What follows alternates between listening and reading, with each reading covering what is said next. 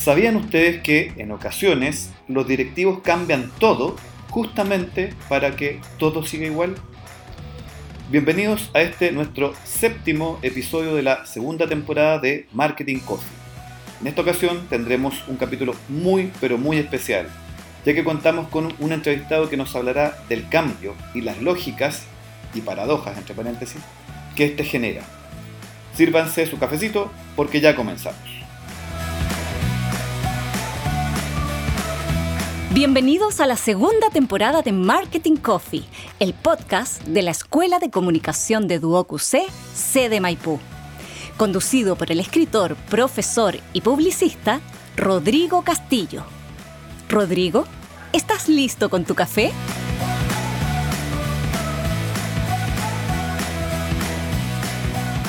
Acá mismo tengo mi café y su respectiva taza a nuestro invitado al podcast.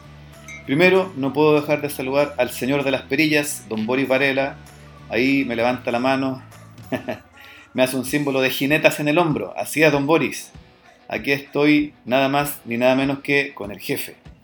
Nuestro director de carreras no solo trabaja desde este 2022 con nosotros en Duoc UC Maipú, sino además tiene una gran experiencia en consultorías y asesorías sobre la gestión del cambio. Bueno, pasemos a presentarlo entonces primero. Estoy junto a Sebastián Atero. Sebastián es diseñador de comunicación visual de la UTEM, orgullosamente docente, me dijo. Tiene un magíster en comunicación estratégica de la Pontificia Universidad Católica de Chile. Es fundador de la consultora Sinergen, que se dedica a la gestión de cambio en las organizaciones es también director de una corporación sin fines de lucro dedicada al financiamiento de apoyos culturales y por supuesto nuestro director de nuestra gloriosa Escuela de Comunicación de Duoc UC en sede Maipú. ¿Cómo estás, querido Sebastián? Hola, ¿qué tal? Bien, bien, gracias. Muchas gracias por la invitación. Fantástico, muchas gracias por estar aquí con nosotros en nuestro podcast Marketing Coffee. Eh, Sebastián, mi primera pregunta para ir directo al grano, porque este tema es muy apasionante y que de verdad que es algo que tenemos que estar considerando, sobre todo los que están estudiando comunicaciones. Eh, vivimos en una era de la revolución de las comunicaciones, eh, con todo el impacto que han tenido los fenómenos, los fenómenos digitales y los procesos de crisis. Justamente vivimos en un mundo que aparentemente está en permanente crisis, porque eh, al al, analizar, como te decía, eh, lo que está pasando en el día a día, en, el contexto global, eh, parece que estamos en permanente crisis. Guerras, situaciones complejas, factores ambientales, factores climáticos, eh, factores periodísticos, sociopolíticos, etc. La pregunta es, en este contexto de crisis, ¿por qué son necesarios los procesos de cambio? ¿Es solo por no dejarnos avasallar por la competencia o hay algo más? Eh, como pregunta eh, introductoria creo que es muy buena para que se entienda un poco a lo que nos estamos enfrentando. Esencialmente, si entendemos que estamos viviendo siempre en crisis, entonces la única constante que nosotros tenemos a futuro es que las cosas no van a ser como las estamos haciendo hoy Claro. Por lo tanto, eh, el cambio como constante. El cambio es como constante.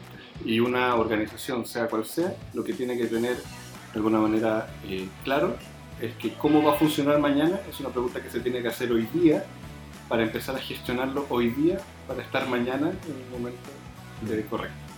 O sea, con las herramientas correctas para poder enfrentar esa nueva situación y prepararse para lo que viene más adelante y a volver a cambiar. O sea, no es solamente por un tema de competencia para que no nos pasen a llevar, sino que también tiene que ver con un, con un sistema. Estamos hablando de una situación más más sistémica. Lo que pasa es que si no estás preparado para el cambio como organización, tú tienes hay varias, varios tipos de organizaciones que se pueden enfrentar al cambio. Las organizaciones más pequeñitas, una PYME, una MITE, eh, cuando se enfrenta al cambio, si no está preparada y no cambia, no es que vaya la competencia a pasarle por encima, es que simplemente el sistema le pasa por encima y va a quebrar, va a desaparecer. Acabó, no hay más. No se puede adaptar a la rigurosidad legislativa, del mercado, del cliente, etc.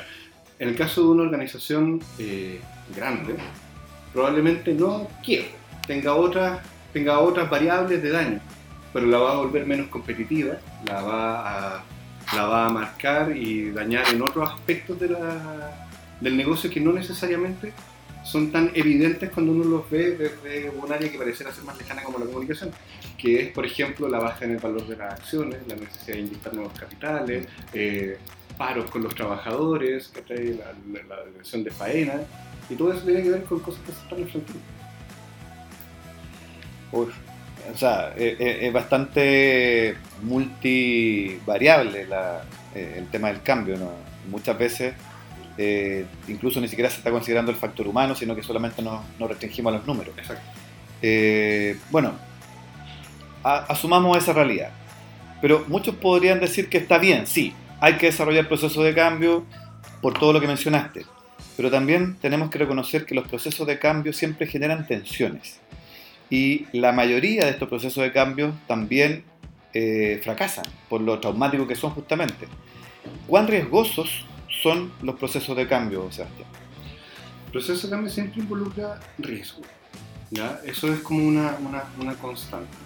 ¿ya? Porque podría fracasar, podría ser que el cambio no se lleve a cabo porque hubo mucha resistencia, o que el cambio que se decidió tomar el camino fue el equivocado y por ende tenemos que volver a reencauzar. Entonces, siempre hay, siempre hay una apuesta en el cambio. Hay una apuesta que la gente normalmente no está dispuesta a hacer. Eso es un concepto que eh, en algún momento nos tocó conversar, que se llama homeostasis. Homeostasis. La homeostasis organizacional que tiene que ver con la resistencia a hacer las cosas diferentes. Yo ya sé hacer las cosas de una forma y esa forma me sale bien. ¿Por qué debería hacerlo de una forma distinta? Esto se puede llevar a extremos. En mi experiencia, me tocó, por ejemplo, el caso de una organización que eh, trabajaban con el libro contable. El libro contable, para los eh, que nos están escuchando, literalmente era un libro donde a mano escribían los números y teníamos que llevarlo a un sistema de contabilidad avanzado. O sea, ni siquiera nos saltamos Excel, llevamos Mm. directamente a un software. Y, y ese paso fue muy duro porque estábamos trabajando con gente que llevaba 30 años haciendo los libros contables y les teníamos que enseñar a usar un software y hacer las cosas distintas. La resistencia es muy dura. Entonces, Sí. ¿cómo se lucha normalmente contra Se esa- enfrenta a la resistencia al cambio. es entendiendo que existe esto, que es la homeostasis.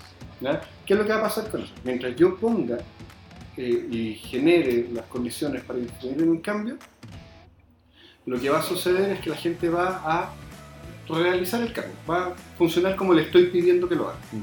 Pero en el momento en que yo me retiro, porque digo el cambio ya se efectuó, la gente al primer problema que tome va a volver al sistema anterior.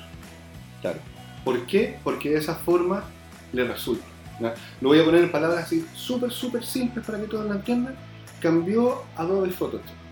Pasamos de la versión, no sé, 15 a la 16. Y en el momento en que hablamos que, que de la versión 15 a la 16 hubo un cambio en el menú. Ya es distinto, me incomoda porque no está donde mismo. No es el código, el control C, el control Z, control D Mm. que manejaba antes. Es distinto, ahora es control shift 7. Me incomoda. Me tengo que acostumbrar a eso. Normalmente cuando estés trabajando bajo presión, con una fecha límite y tienes que llegar a cierta meta con el trabajo, como te hace sentir incómodo, vas a volver a la versión anterior porque te resulta más rápido. el trabajo. Entonces ahí lo Está mecanizado de la forma antigua. Claro. y ahí la homeostasis gana. Entonces, ¿por qué son riesgosos? Porque claro, porque mientras yo estoy en el proceso, Mm. eh, resulta que las cosas pueden fingir estar funcionando. Y el momento en que yo salgo, la homeostasis hace que todo vuelva al, al- al lugar de origen. Igual con elástico. Yo lo estiro, ¿cierto? Y toma la forma que yo quiero. Lo suelto y vuelvo a la forma original. Mm. Claro, y, y- y si entendemos bien ese proceso también lo podríamos llevar a escala humana y, y se habla de que una persona necesita 20 días consecutivos para formar un hábito y esto pasaría más o menos lo mismo. ¿Hay un tiempo que podamos decir que el cambio sin forzarlo se generó en la organización? Depende del cambio que estemos generando en la organización. Me, creo que es un poco jugado apostar con un número Un de tiempo. días o un tiempo. Eh, normalmente los procesos en los que yo he trabajado son procesos de eh, un año Un año. y durante ese año terminamos el proceso y volvemos a empezar inmediatamente otro. Ah. Entonces como que no dejamos descansar a la organización entre procesos de cambio. Eso como que genera una musculatura de cambio. Exactamente. Sí. Mira, yo, yo te voy a. Para, para tratar de, de- de llevar a escala humana, como he tratado de hacerlo en la, en la conversación, eh, a una situación particular, yo acostumbro a eh, venir a mi trabajo en bicicleta. Entonces, es una hora de viaje de, de, ida al trabajo y una hora de vuelta en, la tarde-noche a, la casa.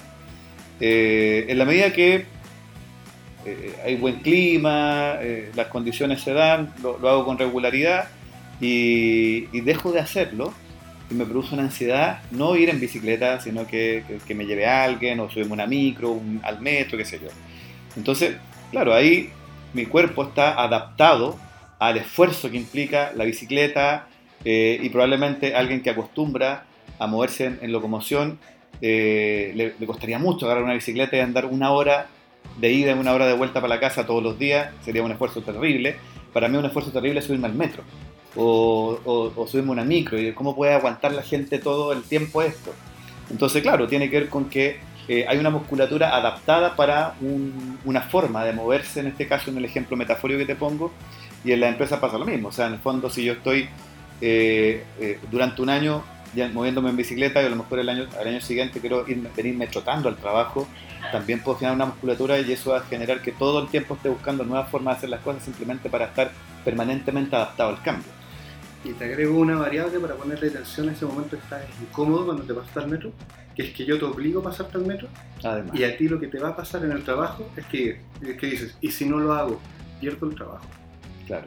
Y esa tensión, normalmente, antes de preguntarla, genera la, eh, normalmente los paros, eh, la detención de faenas. Entonces, es bien, es bien bonito, pero es muy complicado porque estás trabajando justamente con personas y con personas que se sienten amenazadas por su estabilidad económica, no solamente la...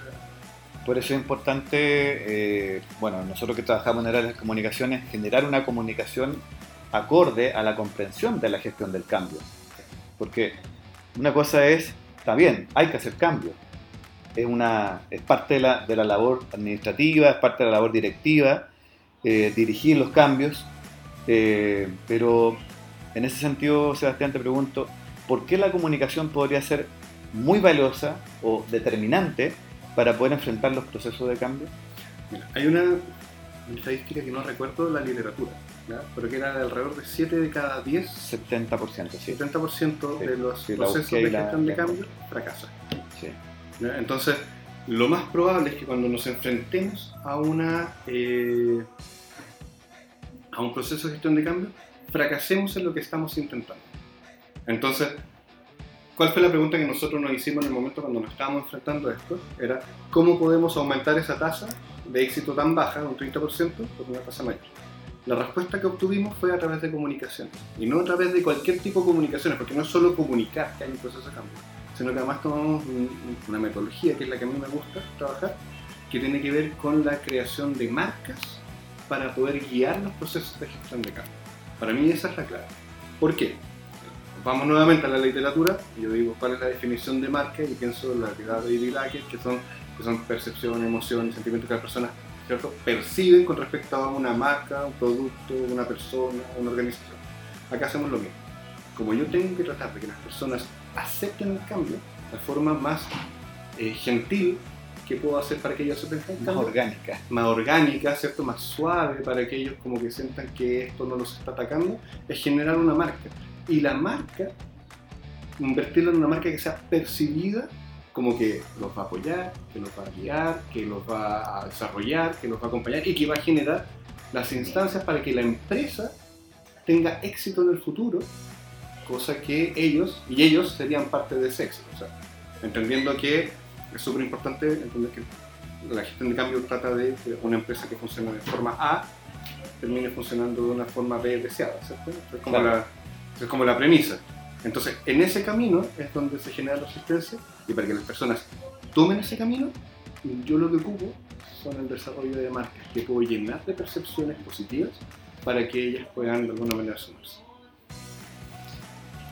Buenísimo. Eh, Sebastián, mira, yo sé que tu tiempo es súper limitado y te agradezco eh, que te hayas tomado el espacio para poder estar con nosotros pero no quiero que nos dejemos de referir a grandes casos emblemáticos de, donde podemos hablar de grandes organizaciones, o sea, organizaciones que en algún momento fueron apoteósicas, estamos hablando de monstruos de las corporaciones que en algún momento no fueron capaces de gestionar el cambio y hoy en día son marcas casi recordadas con una especie de, de culto.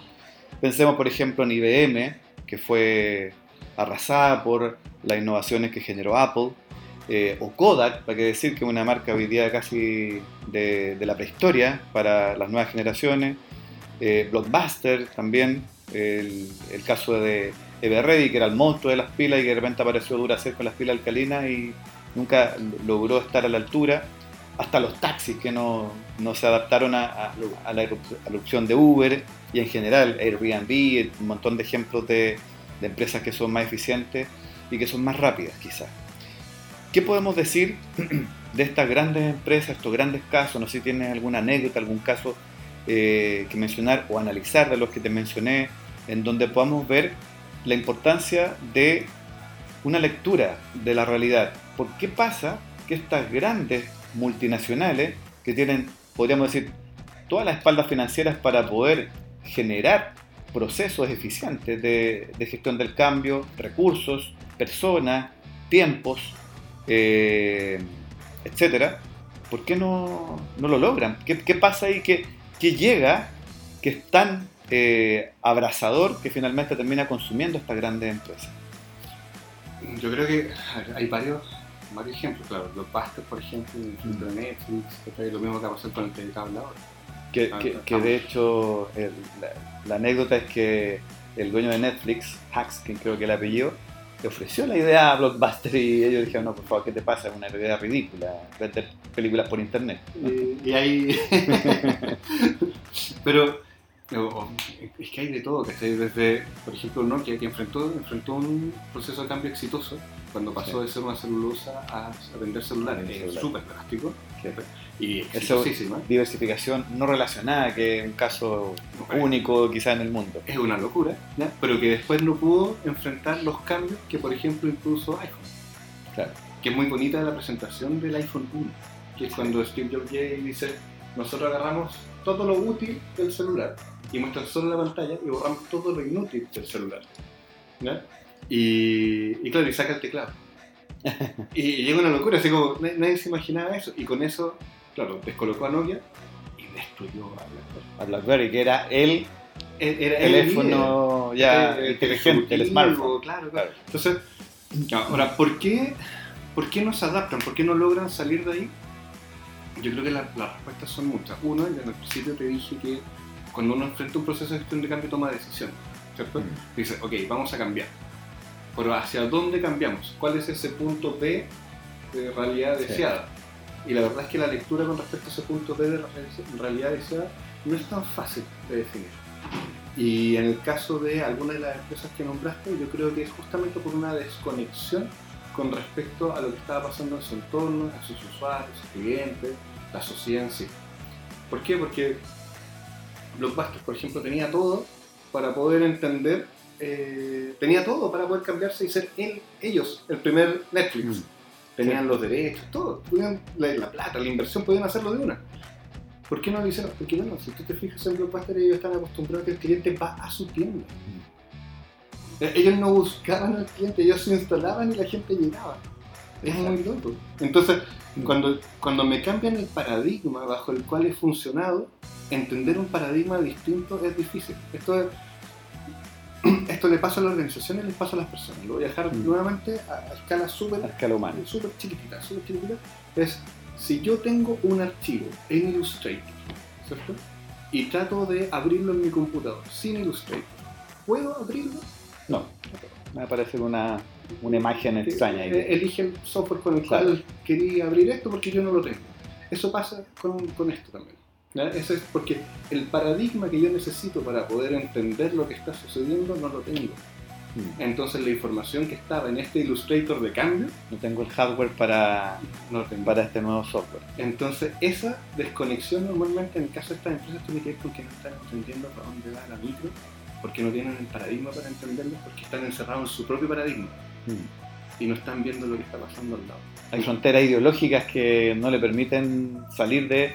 Pues, claro, hemos, nos hemos hecho millonarios, hemos expandido nuestra empresa de esta forma. ¿Por qué voy, ¿Por qué voy a cambiar? Y, lo, y, y ahí y esos paradigmas que uno dice, la organización, la empresa, que tiene que verlo, claro, hablamos como de este entelequia que, que, que está ahí, Mm. que debería poder tomar una decisión, pero en verdad está conformada por cientos o miles de personas. Y esas cientos o miles de personas tienen que estar todas de acuerdo en moverse hacia allá. Por ejemplo, Y están insertas en, un- en una cultura organizacional que de décadas probablemente. Exacto, que ya han hecho las cosas de esta forma porque las vamos a hacer distintas. Entonces, por ejemplo, pasan varias cosas y esto, y esto es, es- es bueno poder entenderlo con, ojalá con lectura de mira, porque si no uno se encasilla como en, en- en modelo ideológico. Sí. Pero por ejemplo, una empresa privada que se enfrenta a una necesidad de cambio, si se enfrenta a una necesidad de cambio como la que hablamos con Coda, con, Sí. Qué sé yo, y no lo entiende, quiebra. ¿Cierto? Claro. Si hablamos de una empresa estatal, que está ahí monopólica, ¿va a quebrar? No, No, pero, no quiere. pero dejamos sin servicio a las personas. Pero dejamos sin permiso. O sea, si, por ejemplo, yo trabajé con empresas estatales monopólicas, ya, que tenían impacto a nivel nacional, por ejemplo en Costa Rica, con el AIA, le da agua a toda Costa Rica. ¿Qué pasa si el AIA no hace la gestión de cambio? La persona en Costa Rica sigue haciendo. Claro. El AIA va a seguir existiendo, por supuesto, si tiene los fondos infinitos del Estado. Puede acarrear una deuda enorme, va a seguir pagando los sueldos y está todo bien. Pero si ellos no funcionan de forma más eficiente, con recursos cada vez menores, por ejemplo el agua, eh, simplemente las personas no tienen agua. Entonces, y ahí el proceso de cambio se transforma en una necesidad de salud pública. Claro.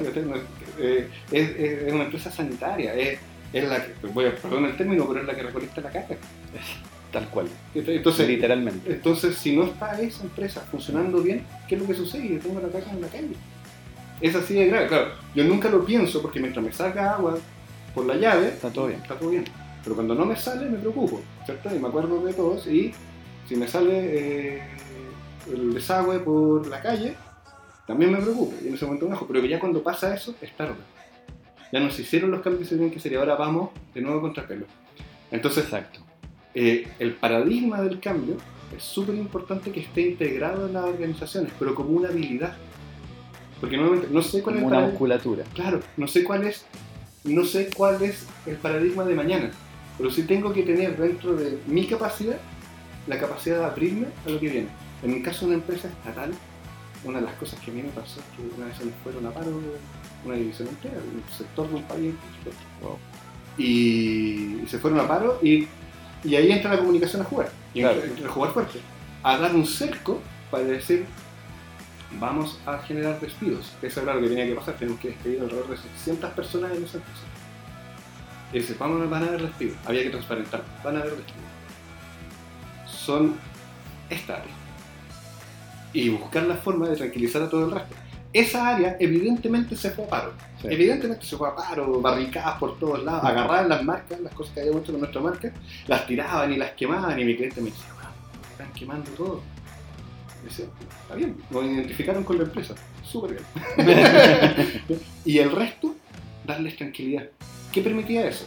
A los que iban a estar en paro y quemando cosas, los íbamos a tener siempre ahí. Era evidente, porque los vamos a despedir, eso era.